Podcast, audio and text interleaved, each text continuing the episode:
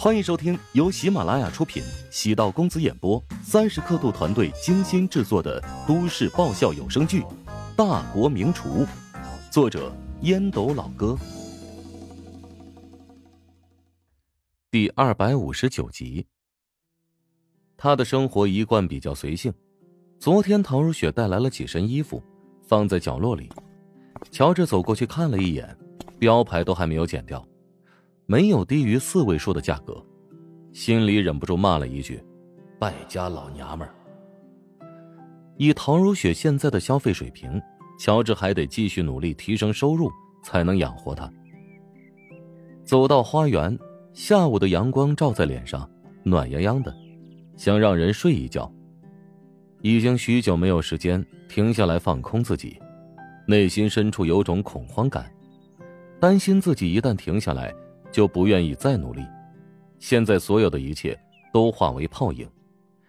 意外接到穆小的电话，乔治犹豫片刻才接通。穆小是一个很有魅力的女人，但乔治总在下意识的躲避她，可能是担心自己会爱上她。乔治是个正常的男人，他已经有家庭，而且并爱着那个女人。当心里住进了一个人。便有了原则和底线。听说你受伤了，特地打电话过来慰问你。穆小舒服的躺在沙发上，将一双柔白的小腿敲在沙发的扶手上，目光盯在刚涂了紫色指甲油的脚趾上。能得到你的安慰，还真是荣幸之至啊！你怎么知道我受伤了？穆小得意的挑眉，眉眼弯弯，宛如一汪水般柔静。本来这两天便得赶到琼京跟你一起拍广告片，但你现在受伤，所以档期得后延了。我应该感谢你，怀香集团支付了不菲的违约金哦，而我呢也多了几天有偿假期。哦，你这么一说，倒是给我增加了不少负罪感啊。乔治苦笑，没想到受伤一事连锁反应，给怀香集团带来了不少麻烦。穆小晃着双脚。你也不用太内疚了，我还有一个好消息得告诉你。唐思明，你知道吗？不知道。他是著名的编剧，擅长悬疑类的剧本创作，《风前》《独眼》等等等等几部热销电影作品都出自他手。他现在已经成了知名制片人，我呢跟他的关系不错，将你此次营救陶如霜的始末大致讲了一遍，他对此特别感兴趣，哎，想要当面跟你做个采访。把这个事作为素材和原型进行影视化创作。嗯，怎么你不愿意啊？现在很多电影剧本都讲求现实题材，以事实作为基础改编，还原度高，也有警醒意义。有关部门过审核比较容易，很多剧作家会翻一些刑事案件，从案件当中汲取灵感，实际创作时会大幅改编。乔治想了想，这个事情我得征询我小姨子的意见，她是这个事情的受害人。如果这个剧被影视化，我怕她会受到二次伤害。陶如霜那天夜里高烧之事，乔治有所耳闻。当所有人都忽略他的感受时，只有乔治还敏感的在关心他。穆小沉默数秒，陶如霜挺让人羡慕的。好想有一个姐夫啊，前提是我得先有一个姐姐。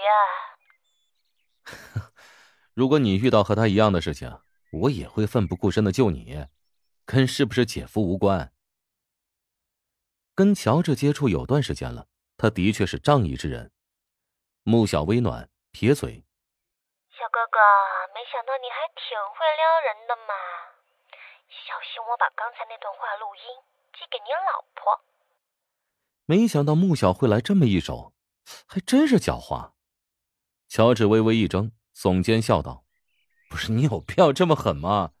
喂，能不能开心的玩耍了？”“当然，我会随时监督你，提醒你老婆别让你在外面偷吃。”穆小轻哼一声，还没来得及反应过来，乔治抢先一步挂断电话。“哎呀，竟然敢撂电话！”穆小差点都骂脏话了。身边有各种各样的人，唯独乔治很特别，似乎不把自己放在高处，甚至还故意躲避自己，好像是避之不及的这个烂桃花啊，甚至是臭狗屎。乔治也是鬼使神差的挂断电话，头皮发麻。插刀教主果然名不虚传呐，少惹为妙，少惹为妙。住院一天。陶如霜稍变退了，不过依然选择住院观察。史嘉诚给陶如霜联系了国内有名的心理疏导专家，经过两天的心理治疗，陶如霜的状态好了很多，不会每天做噩梦。史嘉诚睡不了病房的单人折叠小床，当晚就搬到对面的五星级酒店开了一个套房。陶如霜对父亲的这种生活态度。也是习以为常，更离谱的是，他又不是没干过。说是让史嘉诚陪着自己，其实是反过来的。父女俩聊天，多半是陶如霜在安慰史嘉诚。从懂事起便是如此。换个角度，陶如霜是史嘉诚的精神支柱。史嘉诚每次失败或者心碎，都是在二女儿的鼓励与安慰下重新振作。继续恢复那六亲不认的生活风格。这两天，陶南方主动找到史嘉诚，两人通了电话，三句话没到，便开始唇枪舌战。啊，说是唇枪舌战呢，略有些欠妥。一如既往，以强欺弱。陶南方是咄咄逼人的进攻，史嘉诚是迫于无奈的被动防守。